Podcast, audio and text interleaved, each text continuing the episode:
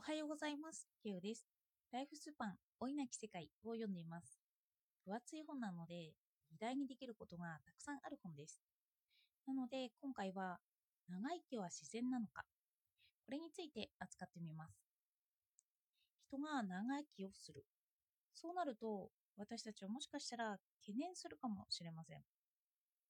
人口が爆発したり、世代交代が起こらなくなったりして、地球環境からすれば良くないことが起こるのではないか、このように思うからです。この前提には、今の常識が前提になっています。あの80歳ぐらいで健康寿命がなくなるといったような。さらに、哲学者ホップズの言う自然状態のように、万人の万人に対する闘争状態が自然だと思っているのかもしれません。本から抜粋すると、ホップズはこう言います。学問も芸術もなく、文字もなく、社会もない。そして最も忌むべきは、無ごたらしく死ぬことへの危険と恐怖に絶えずつきまとわれることだ。孤独で貧しく深い極まり、獣じみて短い。このように言ってて、このようなものが自然状態だとしたら、人類は長生きを望まないということなんですよね。深い極まりですね。ごめんなさい。とこのようなものが自然状態だとしたら人類は長生きを望みません。ところが、人類は長生きを望んでいます。それはどうしてなのか。人というのは、あの、学習して技術を獲得して、それを伝えるのに長けている。あの人類が幸せになるために創意工夫をしてきました。筆者は述べます。人間という生き物は何かが起きたら新しい工夫をせ対応せずにはいられない。それが私たちの自然な本能だと。老化に対して病気だと私たちが見なすことでこのような対応ができるのだと語ります。人の自然状態はそういう工夫をすることだと仮定するからなんですよね。では実際の問題としてより多くの人人命を救ったら人口過剰につながるのかを考えてみます。より多くの人命を救ったら人口過剰につながるのかというのは2018年に公開された映画のタイトルだそうです。実験とともに映画として放映されました。その結果、今すぐ地球上の死を一つ残らず止めたとしたら、地球には毎日約15万人ずつが増えていくと言います。1年にすれば5万5千、5万5千万人。その増加率は今の人口比率の1%にも満たず、人口があと10億人増えるのには18年かかる計算だと本では述べられていました。子供が世界レベルで減っているので、その増加分は簡単に操作されると言います。長生きの未来だとしても、それほどの人口爆発は起こらないという計算です。では、なぜ長生きすることがまだ地球にとっても負担だと私たちは思うのでしょうか他の問いから見ると、高齢者だという思い込みだと筆者は言います。私たちが高齢者を想像するとき、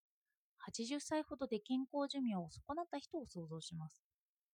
今の人々を想像すれば、テクノロジー恐怖症というふうに昔ならの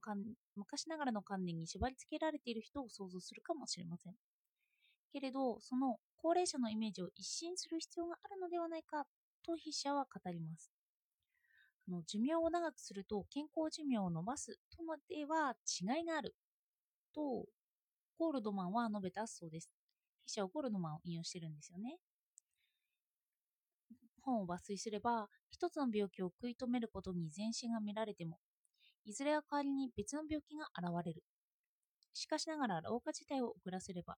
大きな後遺症を残す病気や命に関わる病気のリスクが全て一度の低下することが、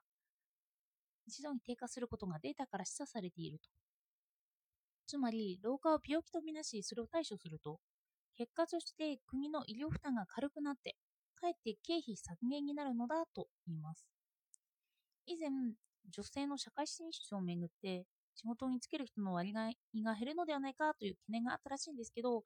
実際にはそうならなくて、働きたい人は働ける環境が提示されていました。まあ、内容にはまだ議論の余地がありますけどね。なので、元気な高齢者からすれば、知識をつけている点で、人類に役立ちそうな仕事ができるというのですよね。言うのです。その場合、引退という言葉は消えて、障害学習をすることになったり、高齢になっても新たな活動をしていけるようになると言います。私たちは未来を想像するとき、寿命を伸びたとしてもその他は同じだと思い込んでしまいます。しかし、その一つが違えば、全体も違うようになるのだという捉え直しが必要だと解釈することができます。一つだけ変わって他同じだとするとやっぱ懸念材料になっちゃうんですけど、一つ変わったらその他も変わってくるというふうにもう発想を広げていけばそこまで懸念する材料ではなくなるんじゃないかということなんですよね。そして倫理的な側面から見ても良い面が見られると筆者は語ります。良きサマリア人の例えから筆者は想像しているんですけど、良きサマリア人の例えとは、これは聖書の中でイエスが例える話です。追いはぎに追われて傷を負わされた人が道で苦しんでいたとき、聖職者たちは見て見ぬふりをしました。けれど、そこに通りかかった違法人のサマリア人だけがその人を助けたと言います。この話になぞらえて、心理学者は心理テストをしてみました。ある一人の人にお腹が痛いという演技をしてもらいます。そこで新学生40人を対象に、その人に声をかけるのかテストを行ってみました。ただし、新学生の状態を3つのグループに分けます。あの場所を移動する新学生たちになんですけど、1番目は、時間があるので慌てずに別館に向かってくださいというグループ。2つ目は、今出ればちょうどの時間別館に着きますよというグループ。3つ目は、遅れているので急いで別館に向かってくださいというグループなんですよね。このような状況下で、新学生が腹痛を起こしている人に声をかける率を見てみたんですよ。まあ、予想通りかもしれませんが、時間に余裕がある新学生の方が声をかけるかける率が高かったと言います。1の状態では60%の人が声をかけたのに対して、3の急いでといった場合には10%ほどだったそうなんですよ。ここで筆者は何を言いたいのかというと、人生に対してゆっくりと挑むことができれば、私たちはさらに倫理的な問題に目を向けることができるのではないかと考えているんですよね。まあ、ちょっと論理の飛躍とかもありますけど、でもその人生に対してゆっくり考えていけるような視点は持てるんじゃないかということなんですよ。人生を急がなくてもいいので、その他のことについて回り道をするようなことについても考えていけると述べているんですよ。これは予想でしかありませんが、私たちは今の時間の使い方とは別の使い方を発見することになっていくだろうと筆者は想像しています。まあ若いうちしか学べないとかなってくるんですよね、今の時代って。から高齢になってもまた学びたいとかそういうふうに思った時があった時に、まあ、人生の選択が広がっていればそれはそれで楽しいですよね。そうした場合に私たちは未来の変化も踏まえて老化を考察していくことが求められているのだと感じました。ではお聴きいただいてありがとうございました。